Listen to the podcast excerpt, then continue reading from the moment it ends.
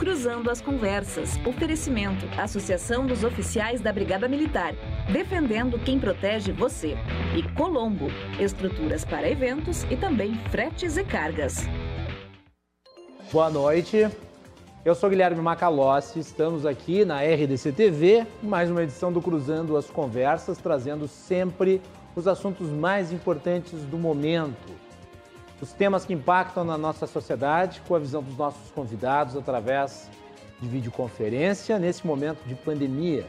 Sim, porque cuidamos da nossa equipe e daqueles que participam do nosso programa, utilizando a internet, as formas digitais para manter o debate ativo e fazer a reflexão aí em relação ao que é destaque no momento.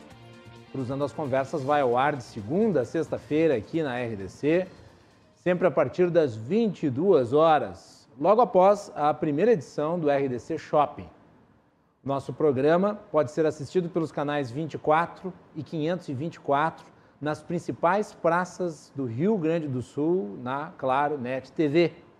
E também pelo canal 524 da Claro Fibra TV em mais seis cidades. A RDC amplia com isso a sua audiência, mais público aqui do Rio Grande do Sul, através da nossa telinha. E você pode nos assistir agora de Montenegro, Guaíba, Cachoeira do Sul, Gramado, Canela e Torres. Além dos nossos canais, você também pode acompanhar a RDC TV pelas redes sociais. A RDC é a emissora que tem o digital no nome. Você Pode nos encontrar no Facebook, no Instagram, no Twitter e no YouTube, arroba RDCTV Digital em todas as plataformas. E você também pode encontrar o Cruzando as Conversas no Spotify, no Google Podcast e nos demais agregadores de podcast. É só procurar Cruzando as Conversas ou acessar pelo nosso site rdctv.com.br. Você clica na aba Podcasts e ali você pode ter acesso à íntegra do, do nosso programa, fazendo download e acompanhando a edição sempre online no seu smartphone. O Cruzando as Conversas é um oferecimento da Associação dos Oficiais da Brigada Militar, defendendo quem protege você. E Colombo, estruturas para eventos e agora também fretes e cargas. Você já acessou o portal da RDC Shopping? O RDC Shopping é o marketplace da RDC TV e você acessa através do sítio abaixo, rdcshopping.com.br, com várias ofertas, vários produtos diferenciados. Por exemplo, na compra de um colágeno de maçã verde ou tangerina da marca Nara, você ganha um chá seca barriga do Maravilhas da Terra e você encontra lá outros produtos, incluindo os kits da Victoria's Secret, além dos bolos da FAB, muitas outras delícias e utilidades para o seu dia a dia. rdcshopping.com.br. O programa de hoje faz uma análise sobre a polêmica da volta da cogestão aqui no Rio Grande do Sul. Polêmica porque, em meio a uma discussão de caráter jurídico. Existe o debate em torno das decisões prolatadas primeiro na primeira instância, posteriormente no Tribunal de Justiça, esta última caçando a primeira e permitindo o retorno da cogestão ao Estado, e, obviamente, o caráter em si da cogestão, se adequado ou não para o momento. E é sobre isso que nós vamos tratar aqui na edição de hoje do nosso programa. Para falar sobre o assunto, eu convidei o deputado estadual pelo Partido Novo, Giuseppe Resgo. Giuseppe, seja muito bem-vindo aqui ao Cruzando as Conversas. Boa noite. Boa noite, Macalossi. Boa noite ao nosso outro convidado também, o Leonel. Prazer poder estar aqui conversando contigo novamente e no aguardo do nosso próximo convidado aí, o Paim também, ex-vice-prefeito dessa, dessa capital. Muito bem. Participa também o vereador Leonel Rade, do Partido dos Trabalhadores. Leonel, bem-vindo, boa noite. Boa noite, Macalossi, boa noite, Resgo e boa noite, Paim, quando chegar, e toda a audiência da RDC TV. Muito boa noite. Muito bem, agora eu vou perguntar se o Paim está on. Paim, está por aí? Em princípio, acredito que sim. Estou aí. Boa noite, Macalossi. É um prazer participar do, do teu programa, do Cruzando as Conversas, junto com o deputado Riesgo, com o vereador Leonel, para falar de um assunto que é uh, realmente tão importante. Tanto a questão sanitária que a gente vive e, e a grave crise que a gente enfrenta da Covid, como é a própria questão da convivência entre diferentes entes federados e da própria judicialização da política. Acho que são assuntos bem pontuais e importantes para a gente trabalhar essa noite. Muito bem. Fiz referência aqui, como todos sabem, ao lema de campanha eh, do, do, do Paim durante o período que ele teve Covid, né, Paim? Você criou ali eu o peguei Covid Paim tá um... ali por outubro, então é. eu fiquei 25% do período da campanha, eu estava com Covid em casa, e aí a forma de fazer campanha foi exatamente isso o Paim tá on, então eu tinha que gravar programa é. de, de, televisão, eu gravava do meu celular por Skype, e os programas de rádio eu gravava também pelo áudio do celular. Então ficou o Paim tá on. Enfim, que, fez parte. Por isso perguntei se o Paim estava on. Está. Muito bem. A cogestão está de volta, então. Né? O... Depois nós vamos falar sobre o, o, o governador Eduardo Leite e a cogestão em si eu gostaria que, uh, nessa primeira parte do programa, nós discutíssemos uh, essa judicialização que, que se verificou aí ao longo dos últimos dias, primeiro com a decisão da primeira instância, que uh, determinou a suspensão da cogestão, depois o recurso impetrado pela Procuradoria-Geral do Estado, o doutor Eduardo Cunha da Costa deu uma declaração à RDC nesse sentido, uh, depois do resultado favorável no Tribunal de Justiça. E, enfim, houve, em virtude dessa judicialização, muita polêmica e muito debate. E eu vou começar pelo José Pirresgo, porque o Partido Novo uh, se mobilizou contra o juiz da primeira instância uh, que deliberou sobre a suspensão da cogestão. José, eu gostaria que tu explicasse um pouco o que, que foi a ação em si e o que a motivou. Uh, bom, uh, o, que aconteceu, uh, a decisão tomada por esse juiz na, na, no final de semana, creio que foi na, na noite de sexta-feira, no início do sábado, sábado pela manhã, é uma decisão que depois, como comprovado pelo desembargador que derrubou a decisão, o desembargador Marco Aurélio Reins, é uma medida que, uma decisão que nada não tinha base alguma na legalidade. Né? A gente uh, não, não pode achar normal que um, que um juiz interfira dessa forma uh, no Poder Executivo sem qualquer base legal, simples e puramente por, uh, por uma, uma opinião pessoal ou uma, uma forçação de barra, digamos assim, na questão da legalidade. Tendo isso em vista, é evidente que a decisão não, não, durou, não durou mais que 24 horas pela fragilidade grande dela. É, e nós decidimos é, entrar com uma, uma denúncia na corregedoria do Tribunal de Justiça para fazer com que é, esse juiz é, ele, ele seja, seja investigado e seja é, e que tenha consequências um ato dessa magnitude que, convenhamos, eh, não pode se tornar padrão e não pode se tornar uma, algo recorrente no estado do Rio Grande do Sul. Vocês imaginem é, se a cada ato do governador que é, um juiz discorde, ele vai, é, ao, ao, ser acionado, ele vai suspender o ato do governador. Dessa forma, a gente tiraria completamente o direito do, do governante de se utilizar do princípio da discricionariedade e governar o estado é, pelas, suas, pelas suas próprias decisões. E, ao nosso entender, não é uh, essa a forma mais correta de um Estado de Direito se organizar, ainda mais um Estado é, com a separação, pelo menos em tese, é, dos três poderes entre executivo, legislativo e judiciário. É, o judiciário não pode é, tomar atitudes assim que não estejam basadas na lei e que não tenham uma, uma base legal é, que dê sustentação às suas decisões. E por conta disso, nós nos mobilizamos e é, decidimos tomar essa atitude para evitar é, que esse tipo de ato se torne moda e, e, seja recorrente aqui no Estado, porque senão é, nós vamos ser governados por liminares e por decisões é, sem embasamento legal, e, isso não é a melhor forma de ser administrado no nosso entendimento. Ah, foi uma ação disciplinar contra o juiz Eugênio Terra, é isso, Giuseppe? Vocês questionam a. Isso, no Tribunal de Justiça. Vocês estão questionando também a isenção desse magistrado?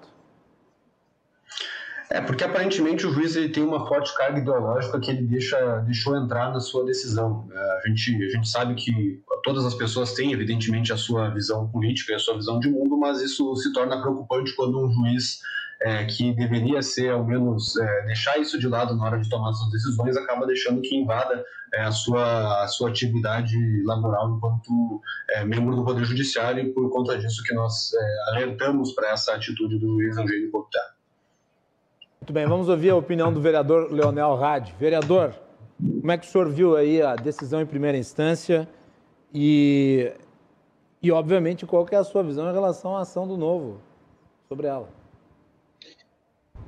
Em primeiro lugar, esse juiz foi provocado.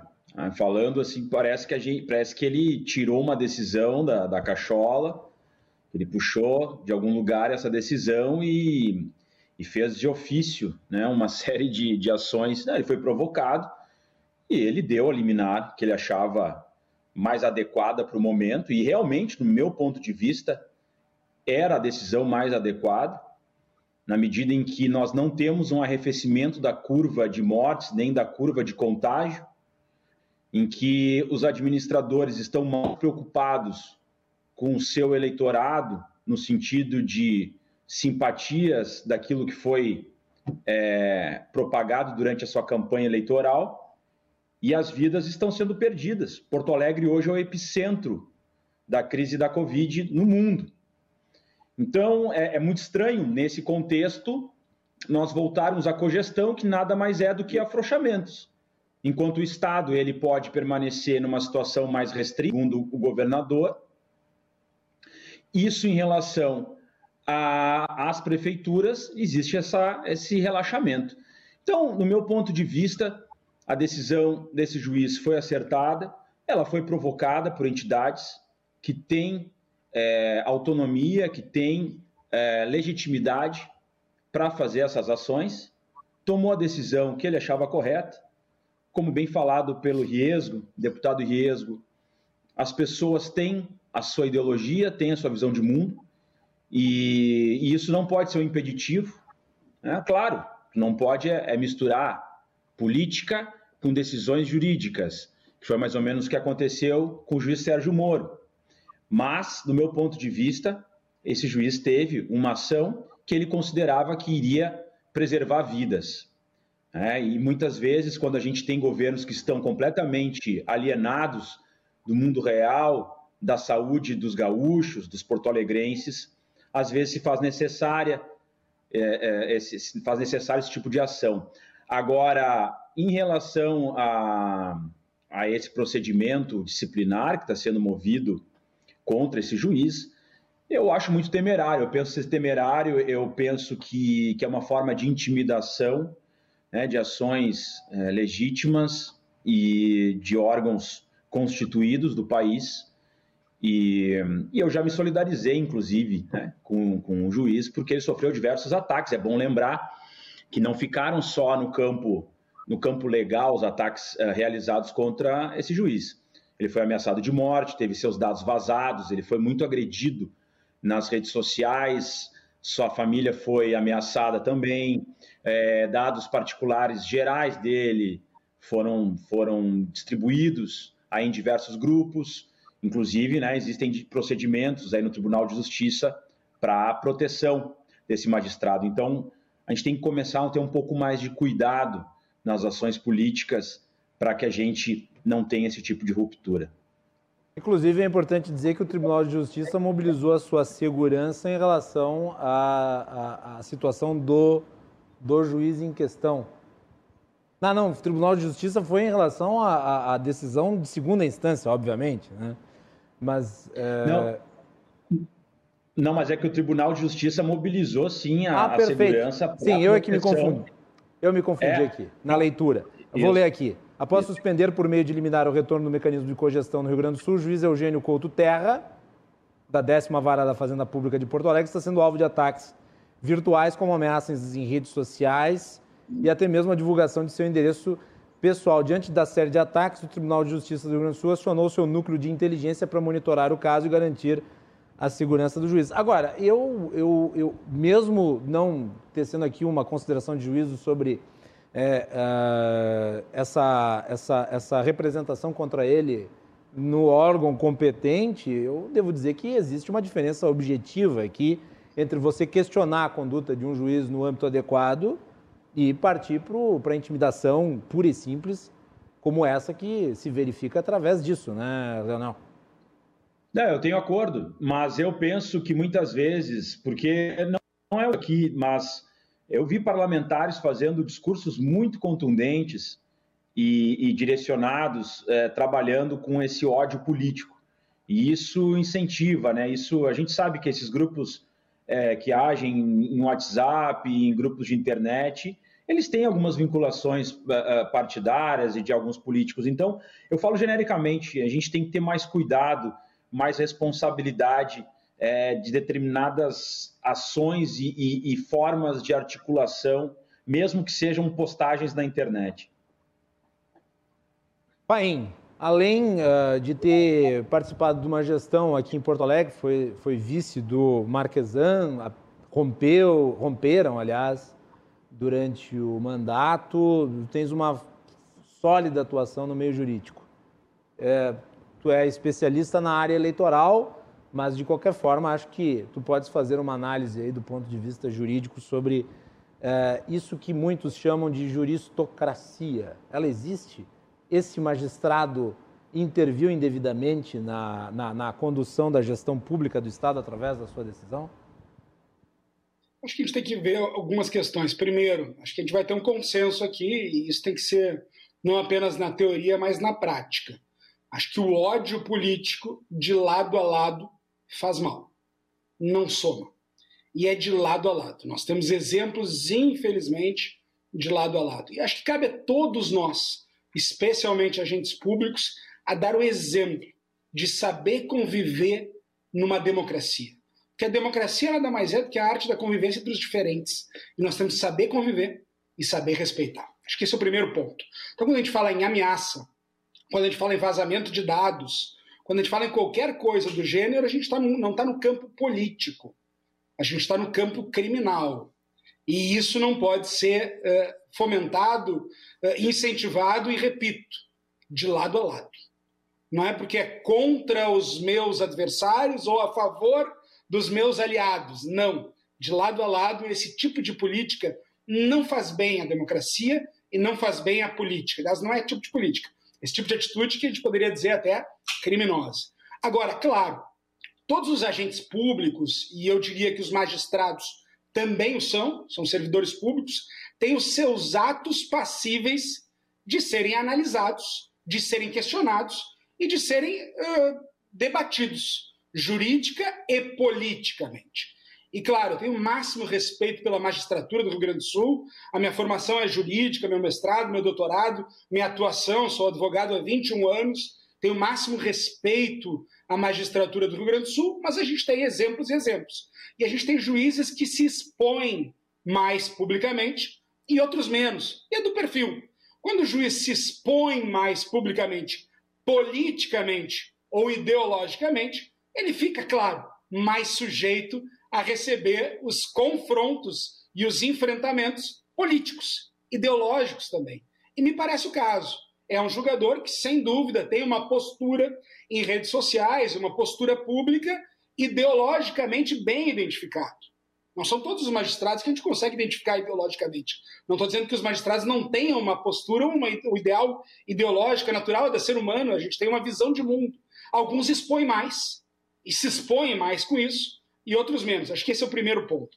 O segundo ponto, Macalossi, que para mim é fundamental, é que a gente vê pela primeira, num dos raros momentos, a gente teve, pensando aqui em Porto Alegre, Claro que são 497 municípios do Rio Grande do Sul, mas pensando em Porto Alegre, é uma decisão que conseguiu unir. Me parece a única que eu vi. Unir o município, o Estado e a União. Pelo menos os três uh, entes federados, os, teus, os três representantes e seus apoiadores contra essa decisão. Esse é um ponto que chama a atenção. A gente não pode pensar também que quando o presidente da República tinha uma postura e o judiciário disse, olha, cabe aos outros entes, estados e municípios limitarem isso, a gente aplaudir porque era uma política diferente da que eu gostaria. Aí, de repente, eu tenho a do Estado, alguma que eu gostaria, e aí, quando, uh, quando muda isso na outra esfera, na esfera municipal, a gente não aceita porque é contra uma política que eu defendo. A gente tem que tomar um pouco de cuidado em relação a isso. E não podemos esquecer que a gente tem presidente da República eleito, governadores eleitos e prefeitos eleitos. E não podemos esquecer que o caso de Porto Alegre, o prefeito foi eleito com esse discurso. E esse discurso foi o discurso escolhido pela população de Porto Alegre. Teve no segundo turno um discurso contrário a esse, mas esse discurso não foi escolhido pela população de Porto Alegre.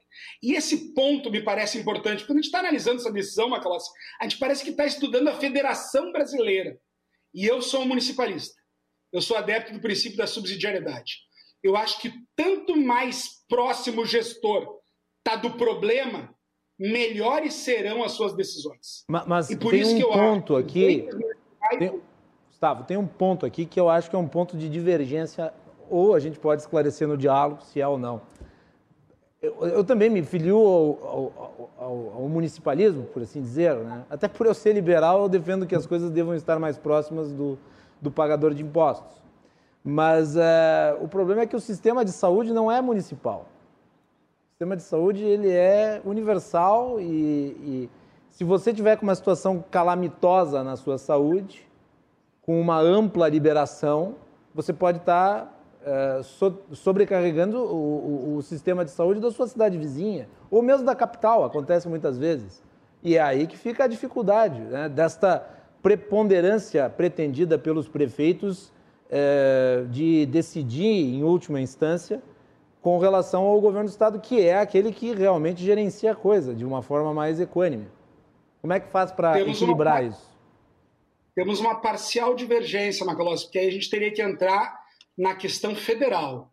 A gente fala que a União tem cerca de dois terços dos recursos. Sim. Então, o sistema de saúde ele é nacionalizado, federal, e a imensa maior parte dos recursos são federais.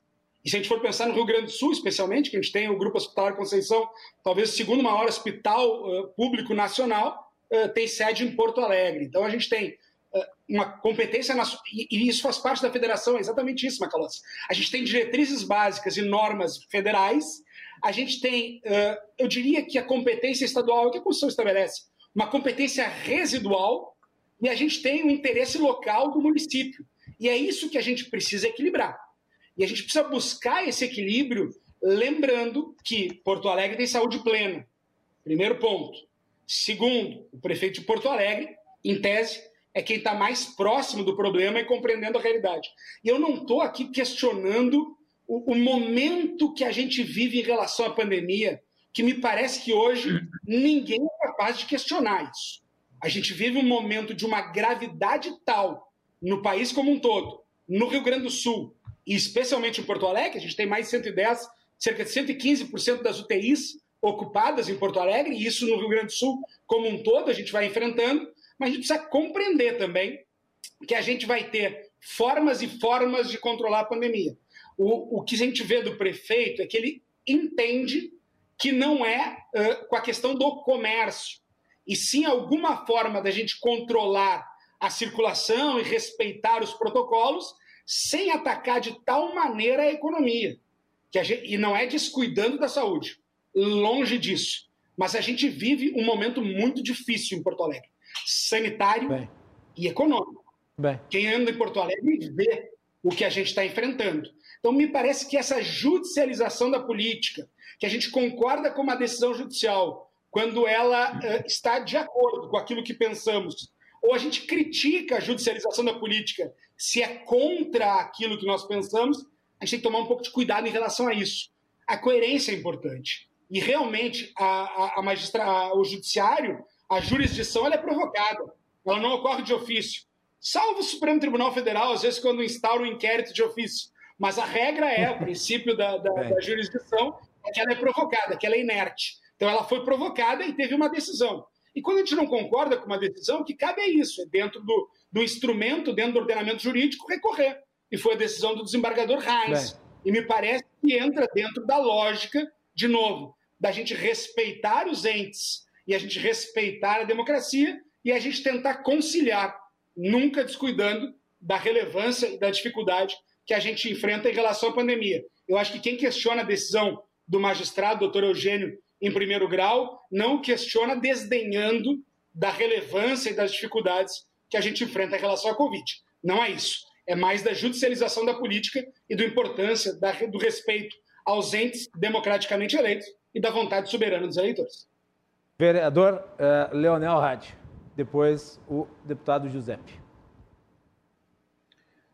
Não, eu concordo com, com o Paim nesse, nesse aspecto, né, da, da gente não, não ter time, né, vamos dizer assim, ah, ah eu aceito essa decisão, então isso é uma decisão excelente, ou eu critico aquela decisão, aquela decisão é completamente equivocada. É importante, né, num período democrático, num espaço de diálogo, que a gente tenha como, uh, digamos assim, sustentar a defesa né, daquilo que a gente está concordando ou discordando. Aí, no meu ponto de vista, nesse primeiro, nessa primeira decisão, né, a decisão de primeira instância, uh, ela tinha como objetivo, sim, preservar vidas a partir de uma provocação de diversas entidades que lidam com trabalhadores e trabalhadoras. E nós vemos então que existe uma insensibilidade, vamos chamar assim, por parte da prefeitura em relação à vida desses trabalhadores e trabalhadoras. Depois a gente pode até aprofundar esse debate, que eu acho que é um debate muito Sim. importante, que as, que as principais economias do mundo hoje, dos países capitalistas, ou estão entrando novamente em lockdown, ou já entraram em algum momento em lockdown. E essa terceira onda, que é a que a gente está vivendo aqui no Brasil agora, né, alguns chamam de segunda onda, mas outros chamam de terceira onda, ela tem uma letalidade gigantesca e ela traz danos, inclusive, para a economia, além das vidas. Então, até acho que é um debate que a gente pode, gostaria muito de entrar na sequência né, nesse debate, porque eu, eu, eu acredito que seja o, o debate central, talvez, do que está acontecendo hoje em Porto Alegre. Inclusive, eu queria parabenizar o Paim e sei das divergências dele com o Marquesan, mas e tem muitas críticas ao Marquesan, mas acredito que a administração Marquesan e Paim nesse aspecto de como lidou com a crise da pandemia naquele primeiro momento é um case é, relativamente bem sucedido e que eu concordo. Paim quer comentar antes de eu passar para o Giuseppe ou não? Eu preciso primeiro compreender se foi uh, um, um, elogio mais sincero ou mais irônico em relação a isso, com todo respeito. Uh, não, não há, primeiro, a gente tem que entender como dois momentos diferentes, vereador Leonel, me parece claro. Uh, se fala em segunda e terceira onda, eu, eu diria que me parece quase como uma nova pandemia em cima de uma pandemia. Porque essa cepa nova, ou o que a gente tem visto em relação a, a, a grau de, de, de contágio, uh, a aceleração, uh, a agressividade, uh, em relação a retirar, inclusive, aquela ideia inicial que se tinha dos grupos de risco. Parece que hoje todos somos grupo de risco em relação à Covid, que a gente tem visto em relação a isso. Então, acho que esse é, esse é o primeiro ponto que precisa ser compreendido. Me parece que a gente está diante como se fosse de uma nova pandemia. E, e, e essa compreensão precisa ser feita, porque o, o, o, vírus compreendeu. O vírus compreendeu a defesa humana e o vírus se adaptou. Agora nós precisamos compreender o vírus também e nos adaptarmos e nos protegermos. Acho que esse é. esse é um ponto importante. Então, me parece que a gente está comparando momentos distintos, cuja realidade ela é bem distinta também. Então a gente tem que só tomar um pouco de cuidado para daqui a pouco não ser injusto em relação a A ou B uh, em, em, em, pandemias que eu estou quase classificando dessa maneira, em pandemias que são diferentes. Me parecem quase duas pandemias, e não uma segunda ou uma terceira onda de uma mesma pandemia, pela diferença que a gente está vendo alarmante em relação a este período uh, inicial desse ano, do que a gente via no período inicial do ano passado. Acho que isso me, é. me parece muito claro. Agora, não há dúvida, e, e, aí eu falo com toda tranquilidade, porque eu não fui eleito. Eu disputei a eleição e perdi. Eu poderia estar tranquilamente aqui, simplesmente criticando. É muito mais fácil. Agora, a gente tem que se colocar também no papel dos gestores na difícil situação, e aí eu me coloco no papel do prefeito Melo, do governador Eduardo, do presidente Bolsonaro. A gente está num momento muito difícil e eu não tenho dúvida que todos querem proteger os seus cidadãos. Não tenho a menor dúvida que todo prefeito quer proteger os seus munícipes. Agora, a gente teve uma eleição, a gente teve divergências ideológicas em relação a isso, e a gente tem divergências de atuação, sem jamais desconsiderar a gravidade, sem jamais deixar de se preocupar com a saúde e com o ser humano, com a vida, com as pessoas, mas compreendendo também que tem formas e formas de enfrentamento. E a gente tentar aquela forma de enfrentamento que foi escolhida e que, com toda a responsabilidade dado, tem tentado melhorar o sistema de o enfrentamento à Covid. Todos temos que estar solidários e compreender que a gente precisa de uma nova humanidade. Uma, uma humanidade que se coloque no lugar do outro, que seja solidário e que esteja disposto a abrir mão dos seus interesses pessoais pensando na coletividade. Deputado Giuseppe Resgo, eu vou pegar aqui o trecho da decisão para a gente esgotar esse, esse, esse, esse assunto da, da, da judicialização da cogestão. É, o trecho da decisão do magistrado Reins, na, do TJ, é o seguinte. Desta forma, com fulcro no princípio da discricionariedade, o administrador público tem liberdade para, com a finalidade de assegurar o interesse público, escolher as medidas indispensáveis no combate da pandemia. Por outro lado, tem-se que o sistema de gestão compartilhado entre o Estado e os municípios não encerra em si qualquer ilegalidade a ser impedida pelo Poder Judiciário, bem como não é possível obrigar o senhor governador a não flexibilizar o sistema de distanciamento controlado muito menos compelir o chefe do executivo a aumentar as restrições do regime de bandeira preta, como quer a respeitável decisão liminar, com os elementos probatórios então, então coligidos aos autos. Sua, a sua avaliação aí sobre essa decisão de segunda instância e os comentários sobre o que falou o vereador Leonel Rade e o, o ex-vice-prefeito Gustavo Põe. Bom, é, eu, tinha feito a minha primeira manifestação falando questão, na questão da legalidade da decisão de primeira instância, que eu considero que foi, é, foi muito bem é, sustada e derrubada pelo é, desembargador Marco Aurélio Reins. Eu entendo o, ponto de vista do vereador Hadi e considero que é, faz parte do, do, debate, né? talvez seja o ponto mais importante do debate é, da pandemia, quais são as medidas que vão ter que ser tomadas eh, para combater o avanço do vírus. Ninguém aqui, de forma alguma, é, considera o vírus uma bobagem, ninguém aqui acha que o vírus não é sério, ninguém aqui acha que ignorar é, o, o, vírus e, e, fazer nada. Claro que não. É, o ponto central do debate é esse: quais são as medidas que têm que ser tomadas. No entanto, a minha discordância com o vereador é, Hadi é a questão da legalidade da decisão em primeira instância. É, ficou claro na decisão do desembargador que é função do Poder Executivo, é, faz parte das, das é, obrigações do Poder Executivo é, se utilizar do princípio da discricionariedade e tomar as decisões é, no combate à pandemia. E não é função do Poder Judiciário é, compelir o governador a tomar atitude A ou B, independentemente é, de qual seja. É, e é por isso que eu considero que foi sim equivocada a decisão do juiz em primeira instância e foi acertada a decisão do desembargador de suspender isso, porque, é, repito, né, é, é obrigação do governador tomar as decisões é, do combate à pandemia e não é função do judiciário é, exigir que o governador restrinja mais ou restrinja menos. É, e justamente por isso que eu considero que a decisão foi equivocada, até porque todo o sistema de, é, de distanciamento controlado, todo esse modelo, ele foi criado pelo governador. O sistema de cogestão foi criado pelo governador. Tudo, tudo isso que foi feito até agora foram decisões tomadas pelo governador. E esse é o ponto principal de discordância quanto à forma de que isso é, foi suspenso pela justiça. Agora, se a gente vai debater é, aqui, eu, o vereador Leonel, o o ex-vice-prefeito Paim, quais são as melhores medidas para combater o vírus, bom, aí a gente pode, pode entrar na, na seara do debate, mas a questão da legalidade, é, eu sinceramente é, considero que não foi é, correta a decisão em primeira instância, é, e considero que o desembargador Heinz trouxe um pouco mais de, de sanidade a esse debate, até porque, óbvio, evidentemente que o juiz não tomou de ofício a decisão, óbvio que ele foi, ele foi provocado, mas a, a, não existia é, direito algum a ser, ser garantido naquele momento e não existia como ele suspender é, a decisão do governador de retomar a cogestão. Esse é o ponto principal, eu acredito, é, do, do debate da forma, é, e aí depois, né, se a gente for entrar na questão das restrições aí, de como que vai ser feito é, o combate à pandemia, aí sim a gente vai abrir a, a discordância e a dissidência de, de qual a forma melhor de se combater o vírus. Mas esse ponto da legalidade eu acho que era importante de ficar é, claro aí que, que não me parece ser função é, do Poder Judiciário uh, decidir pelo governador como que vai se administrar é, o Estado em a pandemia. Muito bem.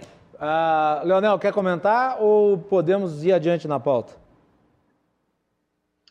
Não, é só para deixar claro para o pai, não foi, foi um elogio, elogio mesmo, não foi, foi um elogio sincero. Eu, eu, foi, foi sincero, foi sincero, né? Eu acredito que a gente sempre, apesar de divergências, a gente tenha convergências, né? E nesse aspecto eu, eu considero que a administração Marquesan, Paim, foi, teve decisões adequadas naquele contexto. Muito bem, sem entrar no mérito da, da questão do distanciamento controlado, da bandeira preta e dos efeitos, a mim me incomoda muito é, quando a justiça acaba assumindo o papel de administradora é, da, da coisa pública no lugar dos dois outros poderes que são os poderes que fazem isso, no caso, o legislativo e o executivo. É, e como eu sou um conservador, né, eu sou da opinião do Anthony Scalia é, o, Anthony Scalia foi um dos grandes juristas conservadores americanos, nomeado para a Suprema Corte pelo Ronald Reagan. Numa palestra aqui no Brasil, ele disse uma vez, para inclusive uh, surpresa e desolação do então advogado Luiz Roberto Barroso, que uh, se a lei é burra, a aplicação dela será burra e que não cabe ao juiz encontrar a inteligência. Porque senão ele seria um uh, homem em cima de um palácio de marfim. Eu, eu tendo a subscrever essa opinião do Dr. Anthony Scalia, e por isso que né, tenho criticado aqui frequentemente a judicialização das, das decisões políticas, né, por mais que muitas vezes eu nem concorde com a decisão política que é tomada. A democracia é um caminho difícil, né? fácil é o caminho da ditadura. Bem, Vamos falar então sobre a, sobre a cogestão em si. Vamos entrar no mérito, depois da judicialização, o mérito da cogestão. Porque nós estamos, inegavelmente, como disse o Paim, num momento de tal gravidade que parece uma nova pandemia. Isso eu acho que ninguém pode negar. Doutor Alexandre Zavascki, que é um dos mais importantes infectologistas aqui do Rio Grande do Sul, uma pessoa com quem eu tenho uh, interlocução eh, e que é um pesquisador renomado, um dos maiores pesquisadores do Brasil na matéria, ele publicou um post eh, que a mim considero assombroso, porque denota eh, o, o, o, estado da gravidade como um todo aqui no nosso estado. Ele publicou basicamente uma, uma, uma, uma, uma nota no seu Twitter fazendo um cálculo de proporção Uh, se a população do Rio Grande do Sul, com esse nível de contágio que nós temos aqui, fosse a população uh, brasileira. Né? Se o Brasil tivesse a mesma taxa de mortalidade do Rio Grande do Sul hoje, morreriam 5.150 pessoas de Covid por dia.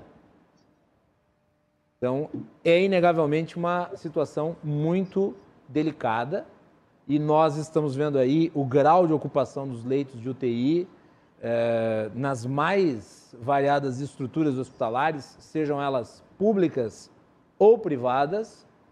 O último relatório que nós tínhamos acompanhado aqui na RDC, que nós publicamos, mostrava inclusive o Hospital Moinhos de Vento, que é um hospital de referência global, privado, que tem recursos, com 160% de ocupação.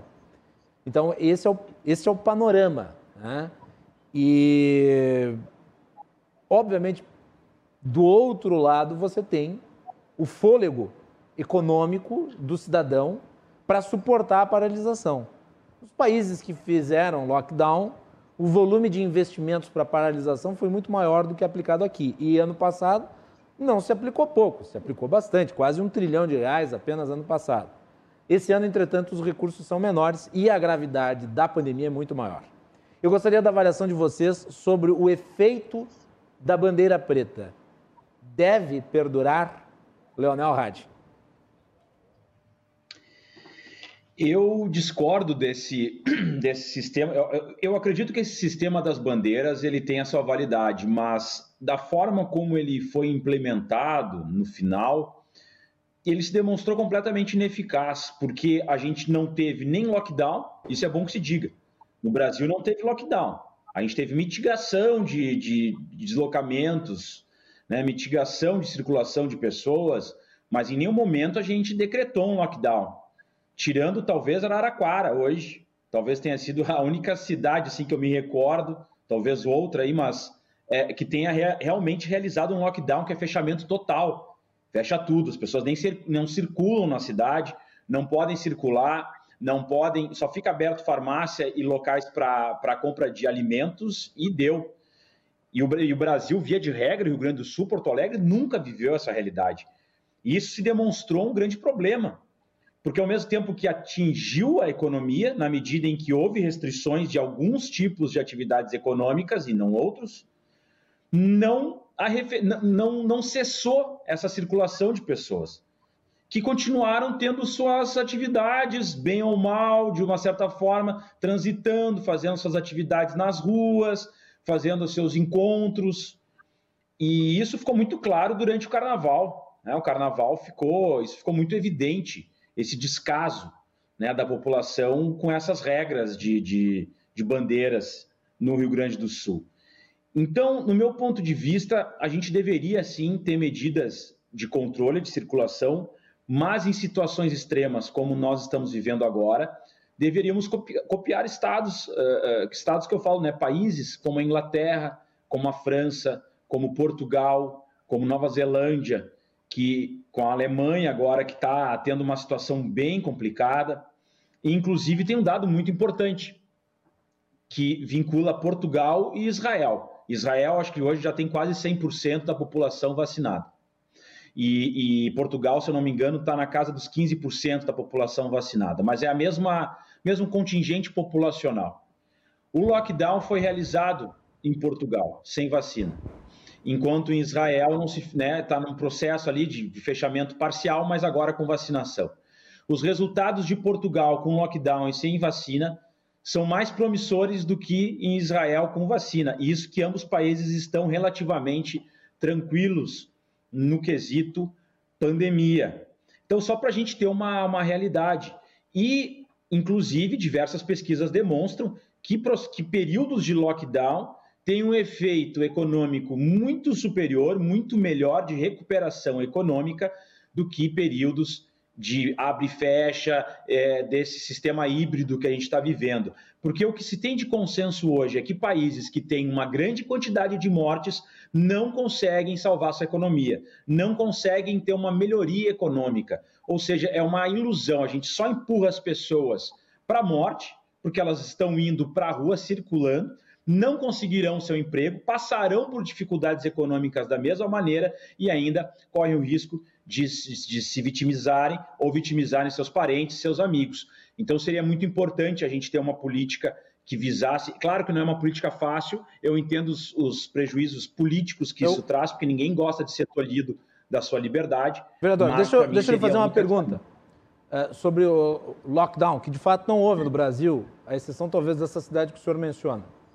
É, houve, um, um, talvez em alguns momentos, como mais recentemente, um controle maior de certas atividades, restrição de deslocamento, mas lockdown, lockdown, como se viu na, na Itália, como se viu em Israel, é, de fato não ocorreu aqui. Eu lhe pergunto, não há uma impraticabilidade do lockdown em nosso país, em virtude da circunstância socioeconômica da população? E até da capacidade do Estado em dar as compensações necessárias para tanto?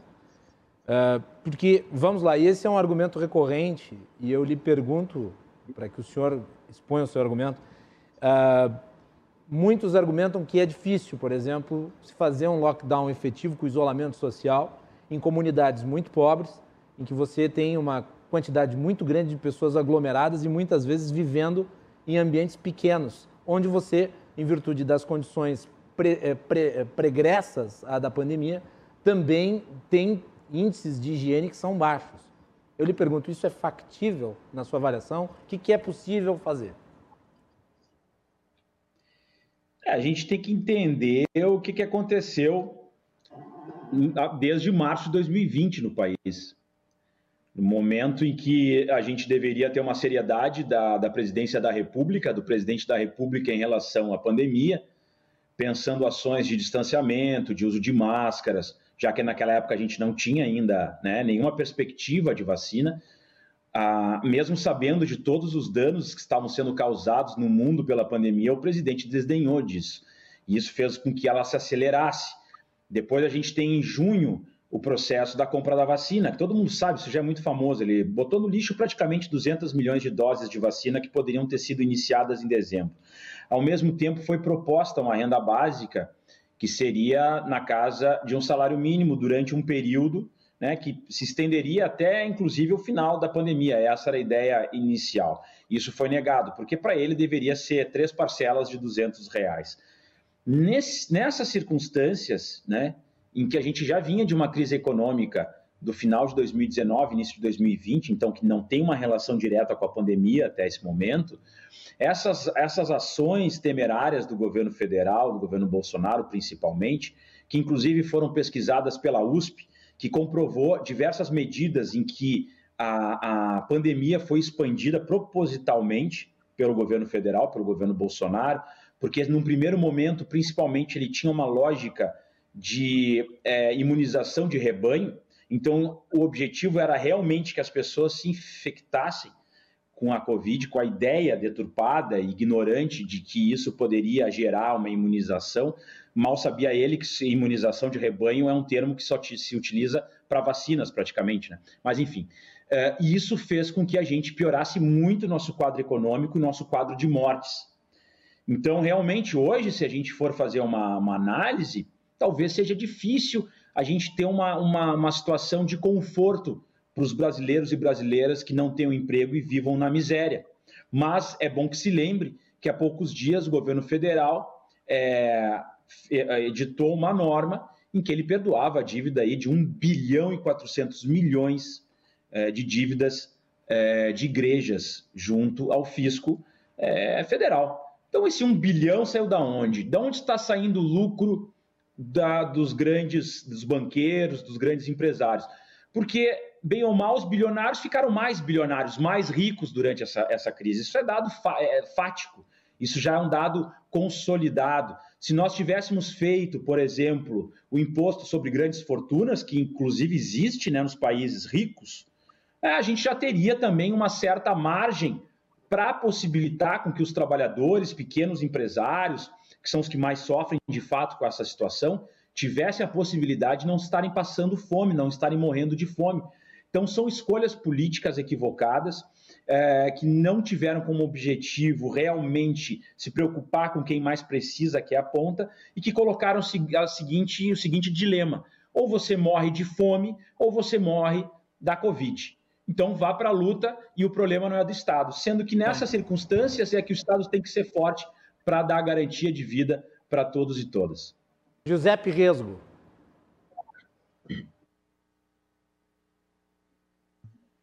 Sobre o modelo de distanciamento controlado do governo, eu estava ouvindo atentamente aqui o Leonel e, e acredito que eu discordo da imensa maioria das coisas que ele disse. É, talvez seja tema de vários debates, né? Se a gente for, for tratar um por um, a gente pode ficar é, dias aí debatendo sistemas. Eu, até, eu gosto de falar sobre esses assuntos. Tenta, tenta ser é, sucinto, são, são então, Giuseppe. Manifeste a sua discordância é... de forma sucinta.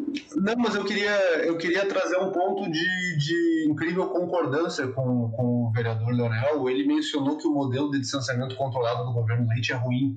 É, eu tenho convicção que o modelo de distanciamento controlado do governo é uma baita de uma bobagem, para utilizar o termo correto. É um, uma forma de, de combater a pandemia que não resolve nada, confunde a população, é, troca, cada semana muda os critérios, muda os números, muda é, o que acontece em cada bandeira e depois ele vai criando emendas, emendas, emendas ao, ao, ao modelo até chegar no ponto hoje em que nós estamos o estado inteiro em bandeira preta, onde se criou um negócio chamado cogestão e onde os prefeitos podem aplicar a bandeira vermelha, sendo que a bandeira vermelha até um tempo atrás era uma bandeira de fechamento completo de comércio. Então, nesse ponto. E hoje aqui, a bandeira vermelha já é bandeira amarela, então. Virou uma. É uma grande confusão.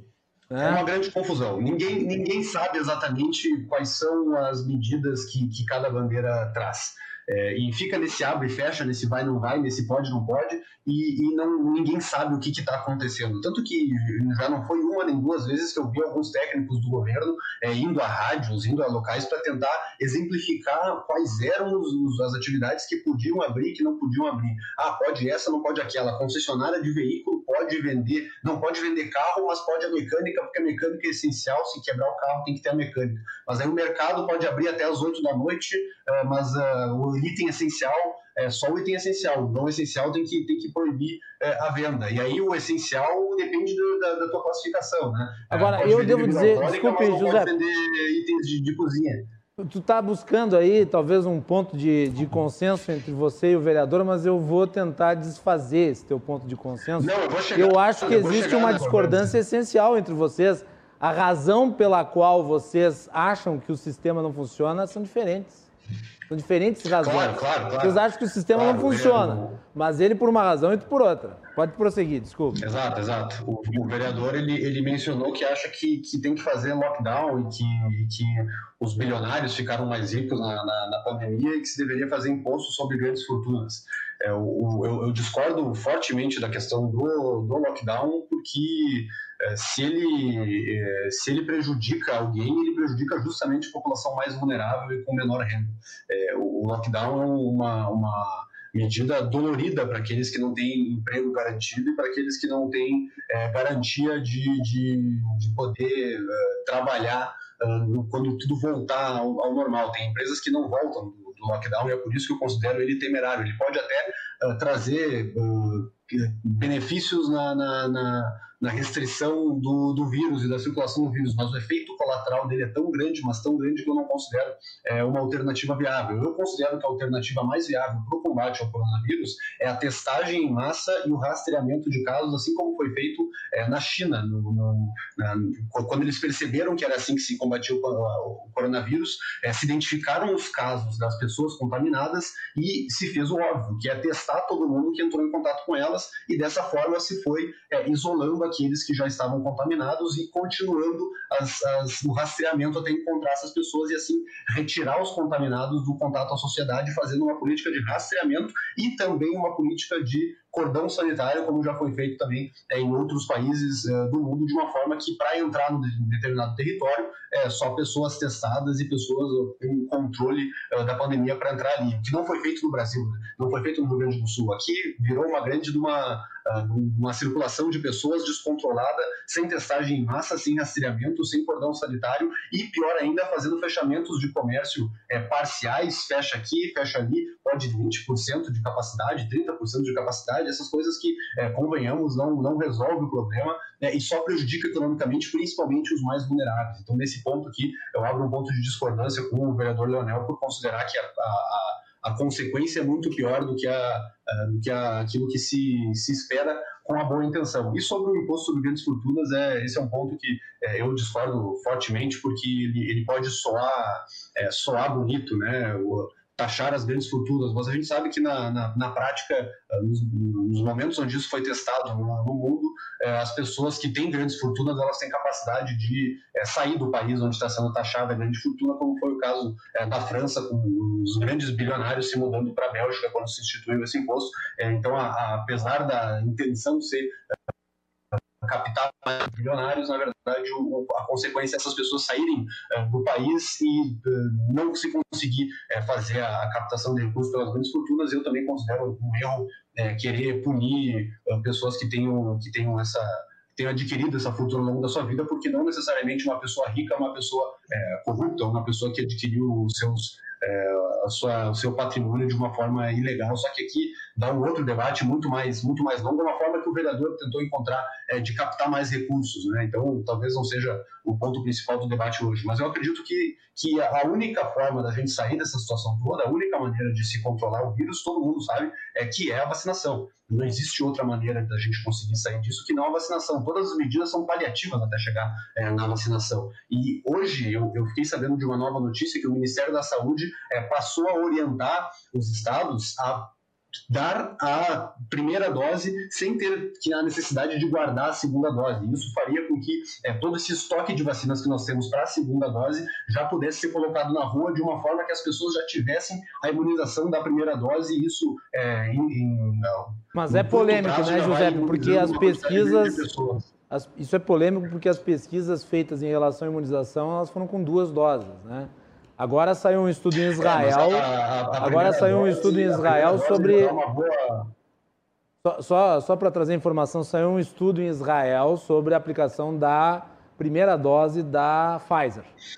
A primeira dose da Pfizer gera uma imunização de 85%. Eu não sei se há algo nesse sentido relativo à Coronavac e à AstraZeneca, que são as duas vacinas que usamos. Só para completar. É, que não dá, sim, concordo contigo que, que claro que uma, uma dose só é menos imunização, mas é, é, já é mais imunização do que nenhuma dose. E a gente não, tá eu concordo, numa, eu acho que diante do que, cenário, é... melhor liberar todas as vacinas mesmo. Eu concordo. Exato, e aí, e, e aí eu, eu, eu, considero outro ponto uh, equivocado e, e, ao meu entender, estranho da, da forma com que se, se uh, determinou a prioridade das aplicações das doses. Eu considero bem estranho é, que profissionais considerados da saúde que não estão na linha de frente estejam recebendo prioridade uh, na vacinação em detrimento de idosos aí de 70, 70 e poucos anos de idade, que notavelmente são grupos de risco.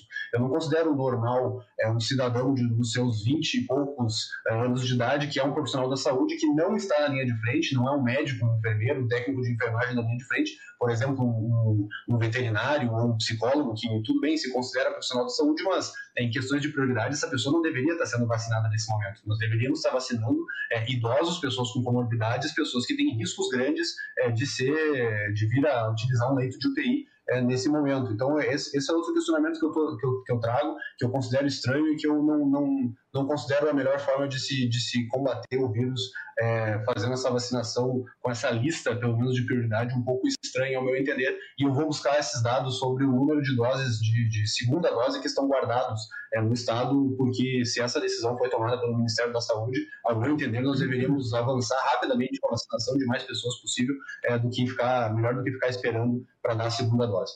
Eu vou devolver para o Leonel e vou deixar o Paim para a abertura do próximo bloco. Leonel. Não, uh, é bom que se diga que a China fez lockdown, sim. Testagem em massa, rastreamento e lockdown, porque não adianta só fazer testagem em massa e rastreamento se as pessoas seguem circulando indiscriminadamente né, pela cidade. Então é necessário que exista um lockdown, um fechamento e uma não permissão é, de circulação. Claro, né, a, a, todas essas a, controles de fronteira, tudo isso é extremamente necessário e exatamente que o Brasil não fez, nem o Grande do Sul, né? não fizemos o dever de casa e estamos pagando um preço alto. Em relação a, ao que foi falado da economia, eu volto a frisar, né? os países capitalistas, os principais países capitalistas, as principais economias capitalistas do mundo, né? não todas, mas grande parte delas, fizeram seu lockdown e isso foi é, uma maneira que eles tiveram de ter uma recuperação econômica mais acelerada. Claro, ainda não chegamos aos patamares anteriores à pandemia, mas muitos países que realizaram uh, o lockdown tiveram resultados uh, econômicos positivos. Então, eu acredito que a gente não possa ficar num debate como se lockdown fosse algo de esquerda e abertura total fosse algo da direita, e aí vão fazer um debate ideológico de quem acha que as pessoas têm que ficar em casa, entende? Porque uh, a gente tem que sim ter, pensar formas de ter uma manutenção de renda para essas pessoas ficarem nas suas, nos seus espaços, porque se elas ficarem circulando, vão morrer. E como é que a gente pensa isso? Pensa como uma forma de compensação. Né? No, na, na ideia dos impostos sobre grandes fortunas, tem como objetivo a gente fazer uma, um recolhimento de, de, contribuições daqueles que podem pagar mais. E isso acontece nos Estados Unidos. Nos Estados Unidos, o imposto chega a quase 50%, imposto de, né, sobre, sobre fortuna, sobre renda. Então, quer dizer que Estados Unidos, então, não vai ser parâmetro mais para os liberais brasileiros, porque, afinal de contas, tem imposto sobre grandes fortunas. Então, a gente não pode ter uma, uma, uma visão é, de que imposto sobre grandes fortunas é algo socialista ou social-democrata, ou o que seja. Então, os países entenderam que isso é uma forma de manutenção e bem-estar para toda a sua sociedade, é. uma forma de repartição. Né? Então, é importante que se diga isso. Gustavo Paim, vamos, vamos deixá-lo para o próximo bloco, pode ser? Pode, sem problema.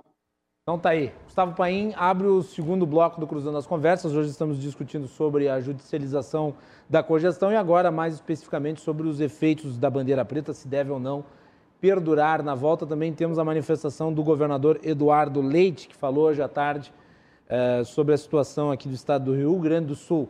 Você acompanha o Cruzando as Conversas sempre a partir das 22 horas. Já voltamos.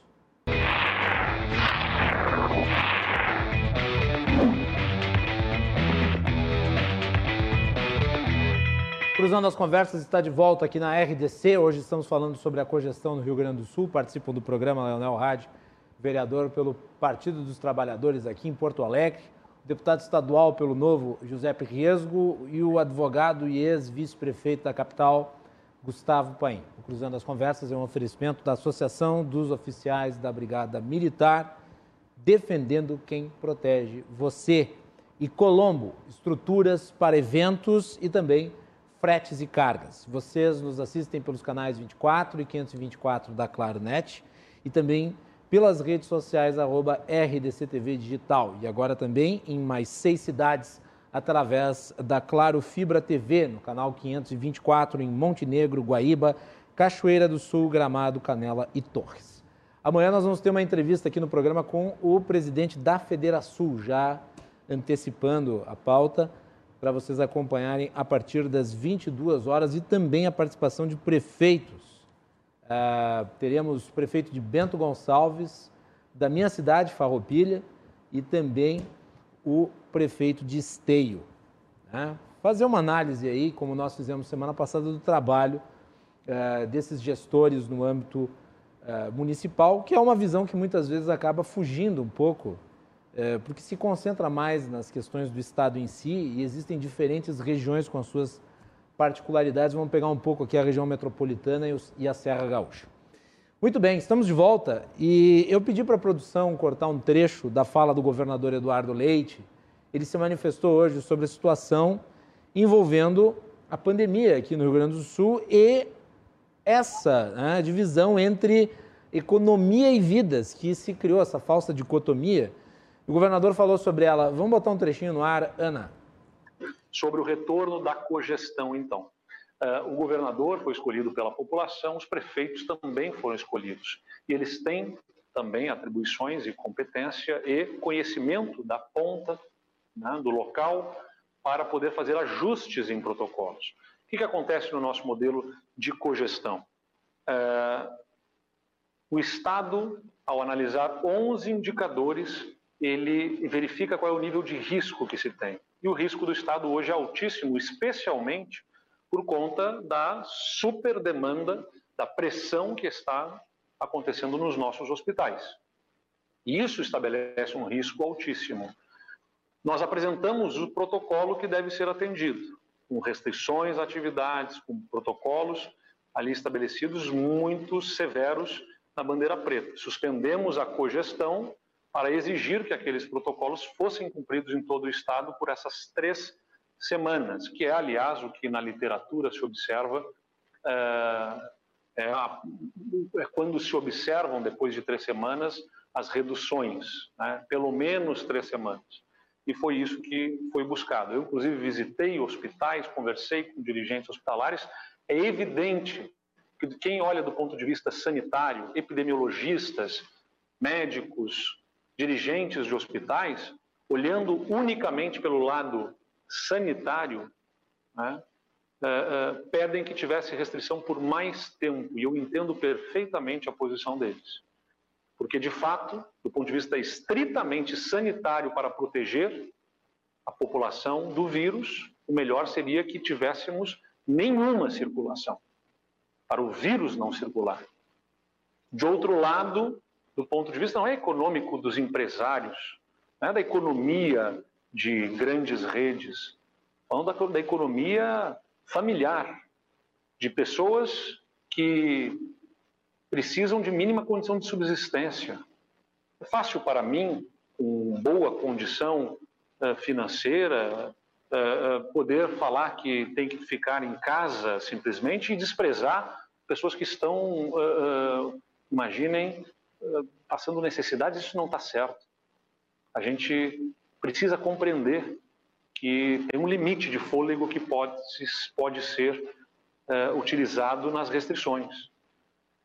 E, infelizmente, diante de um auxílio emergencial curto, de, um, de poucas medidas econômicas tomadas pelo governo federal, esse fôlego se exaure e nós precisamos dar mínima condição de trabalho, de geração de renda para a população que está mais acometida pelas restrições, com, com protocolos, com cuidados. Tá aí o governador. Gustavo Paim, seu comentário sobre a fala do governador e sobre as manifestações do deputado José Pirrieso e do vereador Leonel Ratti. A dificuldade, né, Macalossi, quando tu fez uma pergunta ali, ou uma intervenção na fala do vereador Leonel, tu trouxe uma série de variáveis que envolvem diferenças do Brasil, do que a gente poderia ter em relação a países europeus, e isso é uma realidade. Se nós fôssemos dizer, olha, duas semanas de lockdown resolveria todo o problema do coronavírus, bom, seria um sacrifício que seria exigível das pessoas.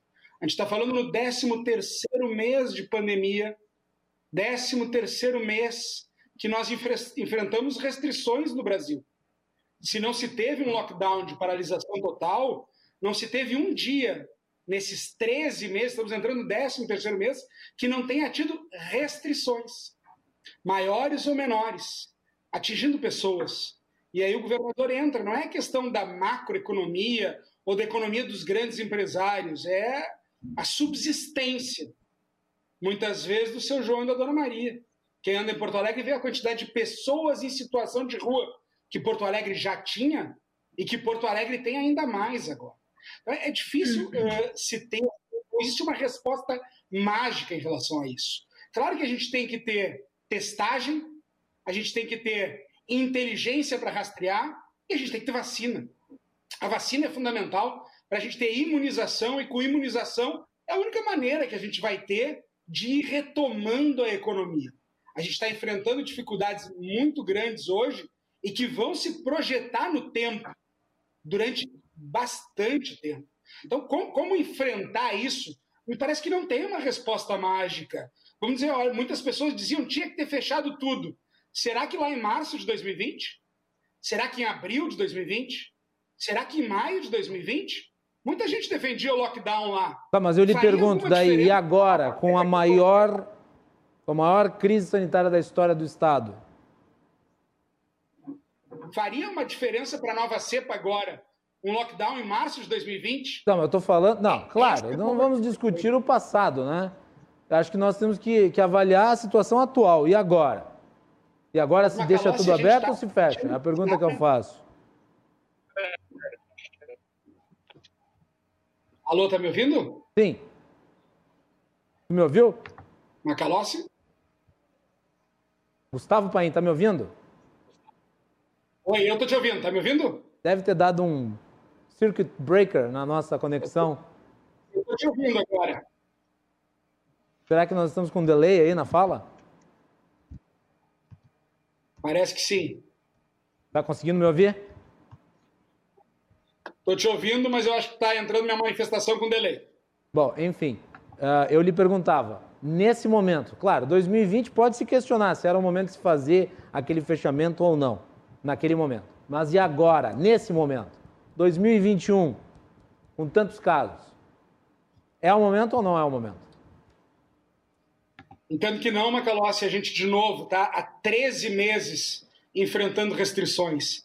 Me parece que a economia como um todo, e aí pensando economia, pensando em saúde, pensando em vidas, uh, 13 meses de restrições que a gente teve, será que agora a gente consegue ter esse sacrifício absoluto, e aí envolvendo todos, de novo, o governador falou, às vezes é muito fácil para quem, independentemente de lockdown ou não, independentemente em casa ou não, vai ter a sua renda garantida. Daquele que não vai ter a sua renda garantida, daquele que vai perder o seu negócio, daquele que vai quebrar a sua empresa e que vão ter consequências de saúde também. A gente vê consequências de saúde mental, a gente vê consequências muito graves. De novo, ninguém aqui desdenha da gravidade do momento que a gente está vivendo. Agora, ninguém aqui também diz: olha, pessoal, duas semanas de lockdown, está resolvido o problema, a gente retoma a economia, é melhor do que restrições eh, menores durante um período de tempo muito longo. Essa resposta ela não existe. O que, o que a gente precisa caminhar logo, e isso é o que me parece que se formou finalmente um consenso, é para a gente realmente poder ter a imunização pela vacina. E, e, e, aí não é entrar quem está se aproveitando do momento de pandemia ou não, acho que a gente precisa ter aqui solidariedade e compreender. E isso é fundamental. A gente precisa superar divergências políticas, a gente politiza muito o debate. Não tem hoje uma família que não esteja enfrentando dificuldades e traumas. E todos nós, em maior ou menor proporção, com maior ou menor exposição, estamos enfrentando as consequências dessa grave crise sanitária e econômica que a gente vive. E a gente precisa ter um pouco desse sentimento de alteridade, se colocar no lugar do outro e entender que não tem decisões mágicas nem decisões fáceis. Criticar é muito fácil. O profeta do acontecido é muito fácil. Dizer que deveria ter feito isso ou aquilo é muito fácil. Agora, viver na pele, a dificuldade de enfrentar superlotação, a pressão de se enfrentar dificuldades sanitárias e a pressão de ver a economia, a cidade, as pessoas sofrendo e enfrentando uma pandemia com saúde e com vida e também com dificuldades econômicas, olha, tenho certeza que nenhum gestor gostaria de estar passando por isso. E a gente precisa compreender, respeitar e trabalhar muito para que a gente saia o quanto antes disso, que vai ser, sem dúvida nenhuma, com a vacina. Não me parece que vai ser com uma ou duas semanas de lockdown que a gente, de novo, não vai enfrentar isso como a gente está enfrentando agora e nós vamos ter consequências, talvez, ainda mais gravosas. Só para trazer aqui um número, né, enquanto o Brasil registra recordes eh, diários da média móvel, domingo nós tivemos o maior número de mortes registradas por Covid desde o início da pandemia, foram mais de 1.200 registros num dia em que habitualmente né, nós, temos, nós temos aí subnotificação. Uh, enquanto isso ocorre aqui, em outros países em que a vacinação acelera uh, com passos firmes, a tendência é em contrário. Hoje o Brasil é responsável por 28% das mortes uh, de coronavírus no mundo. A, a, Grã-Bretanha, o Reino Unido, registrou nas últimas 24 horas apenas 17 óbitos pela pandemia, né? o que denota aí a força da imunização já de maneira bastante presente.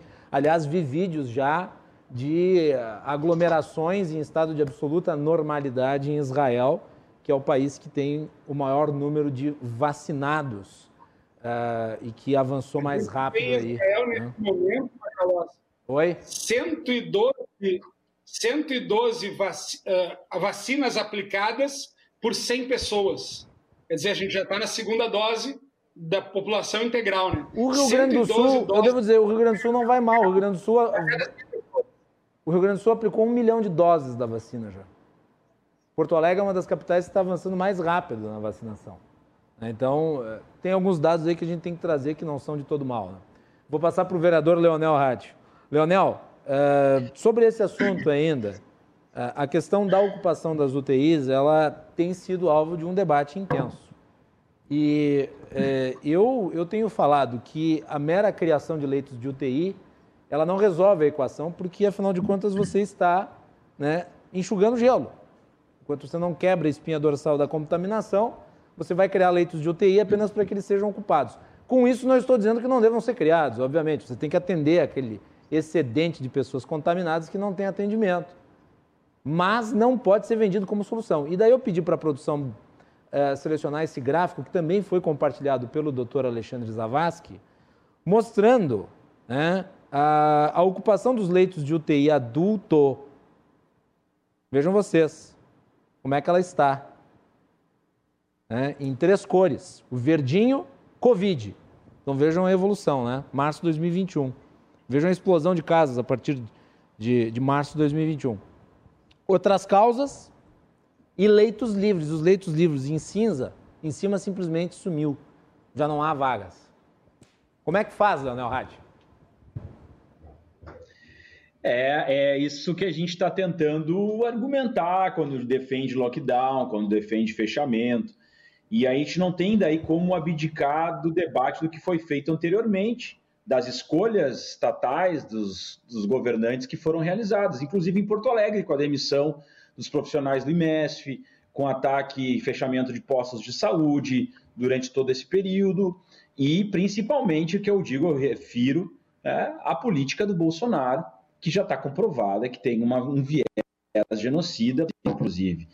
Isso faz a gente chegar nesse momento. Bom, o que, que acontece? Eu tenho relatos de médicos que estão trabalhando na linha de frente em relação às UTIs, que é o seguinte: hoje nós temos três parâmetros de atendimento. O primeiro, se você tem 60 anos com comorbidades, você vai para o final da fila dos leitos de UTI, já que a gente tem superlotação. Se você está sete dias em algum pronto atendimento, emergência, UPA, você vai para o final da fila do leito de UTI. E se você está há 21 dias já utilizando o leito de UTI, né, num caso mais grave, já se iniciam os procedimentos de ortotanásia, que é a observação da, da morte assistida, né? Digamos, não é observação, mas é, é, é o processo de morte assistida. Esse é o quadro atual que nós temos em Porto Alegre. No hospital de pronto-socorro, o caos é tamanho que o terceiro e quarto andar do hospital de pronto-socorro foram terceirizados para o Hospital Vila Nova. Lá, eles colocaram profissionais terceirizados, porque não tem mais é, profissionais capacitados para lidar com UTI. Isso é uma realidade e não é a responsabilidade dos profissionais os profissionais da saúde, eles são focados em determinadas áreas. Então, tu não tem como deslocar, sei lá, alguém da traumatologia para ir cuidar da UTI, do intensivista. Então, isso tem um impacto altíssimo na letalidade e na morte, porque essas pessoas estão sendo obrigadas a trabalharem em espaços, em rotinas de UTI de Covid, em que não estão habituadas, e isso vem levando a índices eh, de letalidade altíssimos. No terceiro ou quarto andar do hospital de pronto-socorro, o índice é altíssimo. E o caso mais famoso é de um motorista do SAMU que morreu sem oxigênio dentro do HPS e teve que ligar para o SAMU pedindo socorro para os seus colegas. Por quê? Porque é essa abertura indiscriminada de leitos sem profissionais capacitados, isso não é investimento também. É importante abrir leitos, é, é importante o investimento, é óbvio que é, mas tem uma questão humana. Essas pessoas não estariam prontas em um ano para estarem agindo nessa circunstância de colapso total. Não tem como tu formar um profissional da saúde em um ano. Então, eh, são vários fatores que chegam né, na conclusão de que se nós não pudermos fazer uma ação enérgica de forma a estancar a circulação de pessoas e parar a circulação de vírus, a gente vai continuar com uma andade absurda. E esse vírus, como ele tem essa característica de ser mais agressivo, de se propagar com maior velocidade, e ele está disseminado na nossa cidade, está completamente disseminado em Porto Alegre e no estado do Rio Grande do Sul, nós temos que parar de alguma maneira. Então, é o que eu digo, ah, mas vai, vai explodir nos mais pobres? Claro que vai. Essa pandemia, ela é desigual, ela mata de forma desigual, mata mais os pobres, tem um impacto econômico mais violento contra os pobres, isso é, é, é, é um fato dado. Agora, a gente tem que achar alternativas e algumas, algumas pessoas vão ter que abrir mão dos seus benefícios no sentido de, e não é benefício ali do servidor público que tem a sua estabilidade ou daquele aposentado. Não, eu estou falando daqueles que têm realmente um recurso viável para ter um impacto econômico real, que são os bilionários desse país, como eu já falei. Esses ganharam mais. Os supermercados, por exemplo, nunca tiveram tanto lucro com essa situação da pandemia? Em, em, em, decorrência de todas as políticas, o pequeno e microempresário estão tendo um impacto negativo absurdo. Então, são essas, é, essas situações injustas que nós teríamos que ver. Então, eu observo que não tem outra saída a não ser é, esse tipo de política de distanciamento social. E as pessoas daí tu diz assim: ah, mas, mas as pessoas também, é, a gente mantém o comércio, mas as pessoas são mal educadas e circulam e se aglomeram e tal. É claro, se não tiver uma política clara de controle e de uh, uh, distanciamento controlado de fato, de forma ostensiva, as pessoas sempre vão achar o seu jeitinho e vão achar que está tudo na normalidade, porque nunca é com elas elas nunca estão infectadas, elas nunca uh, vão passar para ninguém, são todo mundo é super-homem. Né? E aí está o quadro que a gente está vivendo em Porto Alegre. Vereador, vereador obrigado. Vou, vou, vou passar aí para o Giuseppe. Depois vamos nos encaminhar para as manifestações finais. Giuseppe. Bom, eu acho que o meu ponto já foi colocado aqui, né? Eu, eu, eu creio que, que a solução apresentada pelo vereador Leonel não é não é uma solução viável. Ela funciona em tese. Na prática, se, se taxa as grandes fortunas, os bilionários saem do país ou fazem igual nos Estados Unidos, onde é, não se deixa o imposto aplicar, né? se criam é, holdings familiares, empresas familiares e se passa o patrimônio para a empresa, e aí não incide o imposto sobre grande fortuna uh, lá nos Estados Unidos, como é diferentemente da, da tese, né? de que as pessoas vão se deixar levar permitir que o, que o governo tome metade do patrimônio que a pessoa construiu ao longo da sua vida. É, então, eu creio que essa não é a solução, mas como, como o próprio vereador mencionou anteriormente, que tinha Uh, nós tínhamos que buscar alternativas com até uma certa boa vontade aqui, né? E aqui a gente está se dando, né, tanto eu quanto ele, mutuamente, o benefício da, da da dúvida entre um e outro e a, e a, a vontade de contribuir para o debate, de encontrar uma alternativa, porque é, se tem um ponto ali que, que nós podemos concordar é a questão que a ideologia não pode atrapalhar a tentativa de buscar alternativas para esse, esse processo todo. E eu, sincero e honestamente, considero que é, a alternativa apresentada de taxar grandes fortunas não vai solucionar o problema.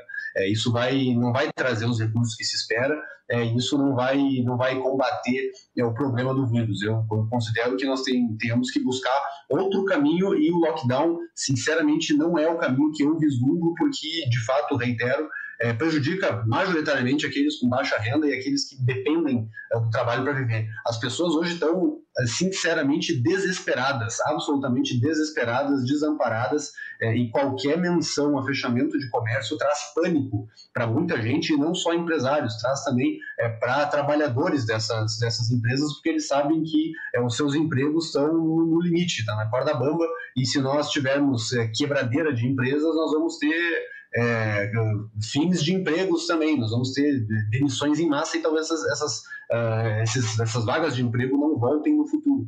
É por isso que eu penso que a alternativa não seja é, lockdown, é, a alternativa seja justamente o, o, rastreamento dos casos, a testagem em massa, a abertura de novos leitos, os cordões sanitários, é, as, uh, as medidas de é, postergar uh, as cobranças de impostos, adiamento de cobranças de impostos, assim como as medidas que nós estamos pedindo que o governo do estado faça é, em medidas de, de distanciamento, evidentemente, mas que não façam é, com que o fechamento de comércio seja a, a solução apresentada, porque isso, ao meu entender, não, não soluciona o problema. É só ver, é, por exemplo, a gente com aí é, transporte Agora, deixa eu lhe fazer uma pergunta, José. Deixa eu lhe fazer uma pergunta. Hoje saiu um manifesto de uma quantidade muito grande de economistas é, e muitos deles identificados com o pensamento liberal, como o caso do Pércio Arida, o Armínio Fraga, o ex-presidente do Banco Central, Ian Goldstein, e o Pedro Malan, defendendo isolamento social e até mesmo um lockdown nacional. Eles estão errados na sua avaliação? Eu considero que sim, eu considero que a, a, consequência disso é muito grande, muito deletéria para pessoas de baixa renda, principalmente. É, isso pode até reduzir a circulação do vírus, até porque se as pessoas estão é, com um lockdown decretado e são obrigadas a, a, não sair das suas casas, evidentemente que se reduz a circulação do vírus. O problema é o efeito colateral que isso traz. Lembrem, né, uma política pública não pode ser avaliada pela sua intenção, mas pela consequência e aquilo que, que efetivamente acontece é, na prática. É, e a forma com que a gente está lidando com tudo isso hoje ao meu entender, não é a forma que traz o, o efeito ótimo, digamos assim, que traga menos efeitos colaterais e traga um resultado efetivo é, tendo em vista é, tudo isso que tem acontecido nós estamos já há um ano nessa situação toda. É, a gente tem que buscar, assim, fortemente e, e insistentemente a vacinação em massa da nossa população é, e tentar fazer com que os da, é, das medidas de combate não sejam tão doloridos para a população, porque hoje em dia o que a gente está vendo é isso aí: pessoas desempregadas, empresas quebradas, é, a inflação subindo absurdamente, os preços subindo muito, as pessoas percebendo que o seu dinheiro está valendo cada vez menos é, e talvez o lockdown vá piorar mais ainda é, todo esse processo. E esse é o meu receio com essa, essas medidas de fechamento de comércio excessivo e é por isso que é, eu respeitosamente discordo aí da, das, dessas sugestões trazidas de fazer fechamentos é, excessivos como lockdowns e, e tudo isso que foi sugerido. Muito bem, senhores, nós vamos para a rodada de encerramento. Já esgotamos o, o tempo do programa, não um assunto. Eu gostaria de agradecê-los aqui por terem participado da edição de hoje do Cruzando as Conversas. Vou fazer aqui a rodada final. Gustavo Paim, muito obrigado que agradeço a oportunidade, Macalossi, um prazer debater aqui com o deputado José, com o vereador Leonel, e, e, e, reiterar, nós não temos essa resposta única ou correta. Quando vê um manifesto de grandes economistas, claro que há uma preocupação geral com a economia e que sabe que perdurando essa situação que a gente está vivendo, quanto mais tempo, mais difícil vai ser a retomada econômica. Agora, não há nenhuma certeza em relação as consequências a longo prazo eh, que nós teremos com um fechamento mais rigoroso ou menos rigoroso. O que a gente vê e é o que está se mostrando uh, no mundo é a importância da imunização, da gente realmente ter vacina e tudo indica pela quantidade de contratos e tudo mais que em breve a gente vai ter até o final do ano uh, as condições de, de, de realmente ter uma imunização do Brasil o quanto antes disso. Parece que tem muitos contratos em andamento para que isso aconteça e a gente precisa trabalhar muito para que realmente a gente tenha uma situação que possa uh, retomar uma normalidade, porque a gente está há 13 meses enfrentando isso. E, e, essas consequências, elas são inelimináveis. As consequências, elas já estão aí e a gente realmente vai ainda pagar um preço maior a médio e longo prazo e a gente precisa ter consciência disso. Então, cada vez mais a gente poder uh, ter divergências, o que faz parte, o que eu gostei muito desse debate, Macalossi, Foi... nós tivemos divergências Olha, eu vou dizer, Gustavo, assim, ó, em geral, a gente, a gente pega um tema desses e a gente imagina as pessoas um gritando na cara do outro, mas eh, eu achei que foi extremamente construtivo aqui, um diálogo importante. Eu acho que esse programa se presta a isso, pai e cada um vai querer, vai, vai, tem as suas ideias uh, de que, do que, que seria melhor ou qual seria a melhor solução. Uh, eu concordo com o deputado Giuseppe, é claro que não é um imposto sobre grandes fortunas. Primeiro que a gente está falando da anualidade da anterioridade uh, tributária. A gente está falando algo só para 2022. Quer dizer, claro que a gente não vai enfrentar a pandemia agora com recursos que a gente estaria falando se tivesse uma atmosfera perfeita para isso, numa lei complementar, nas duas casas legislativas, a gente estaria, quando a gente conseguisse chegar a consenso, a gente estaria falando em 2022, então isso não resolveria o problema agora.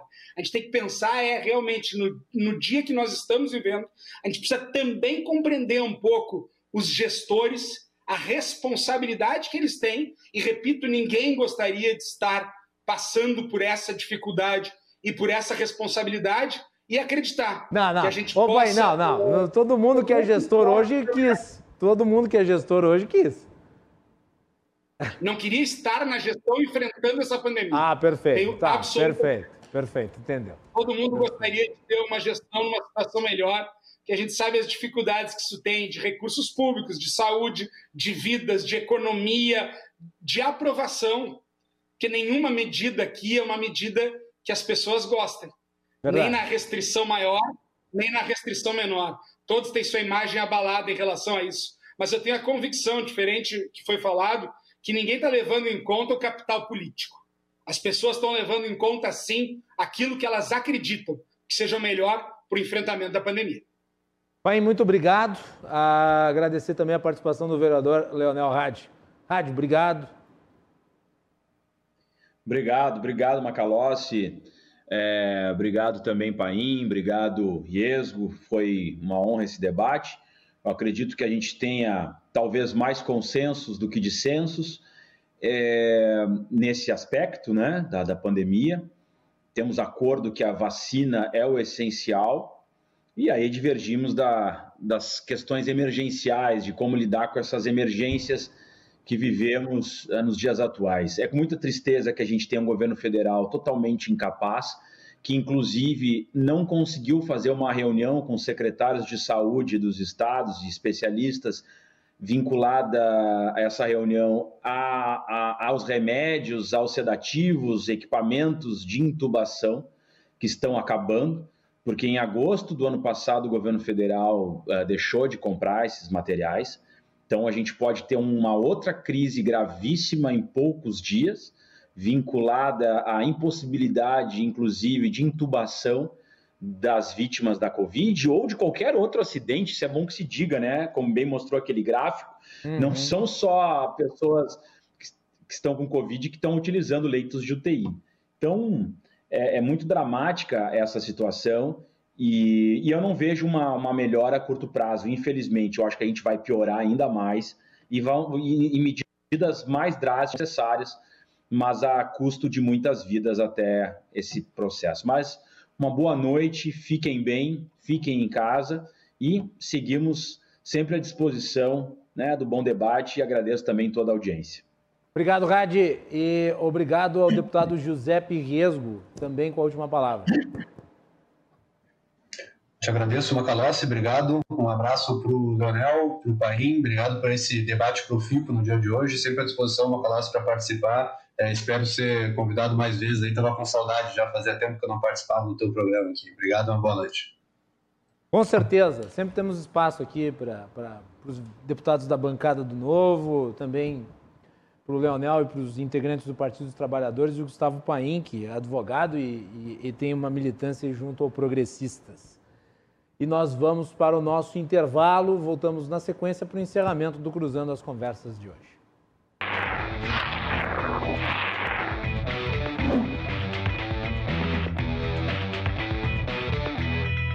É isso aí, o Cruzando as Conversas vai ficando por aqui. Amanhã nós teremos o presidente da Federação falando sobre a cogestão no Estado e também a visão econômica a respeito dos projetos que estão tramitando aí no Estado relativos às reformas propostas pelo governador. A entrevista foi gravada hoje à tarde e ela vai ao ar amanhã a partir das 22 horas. E também a participação dos prefeitos de Bento Gonçalves, Farroupilha e Esteio, falando sobre as visões a respeito da pandemia a partir do olhar dos administradores municipais, que é uma coisa que tem faltado no debate público a respeito desse tema e nós temos tentado, tentado trazer aqui o máximo de visões possíveis a respeito. Então, amanhã, às 22 horas, na RDC TV, cruzando as conversas, que tem o um oferecimento da Associação dos Oficiais da Brigada Militar e do Corpo de Bombeiros, defendendo quem protege você, e de Colombo, estruturas para eventos e também fretes e cargas. Boa noite e cuide-se.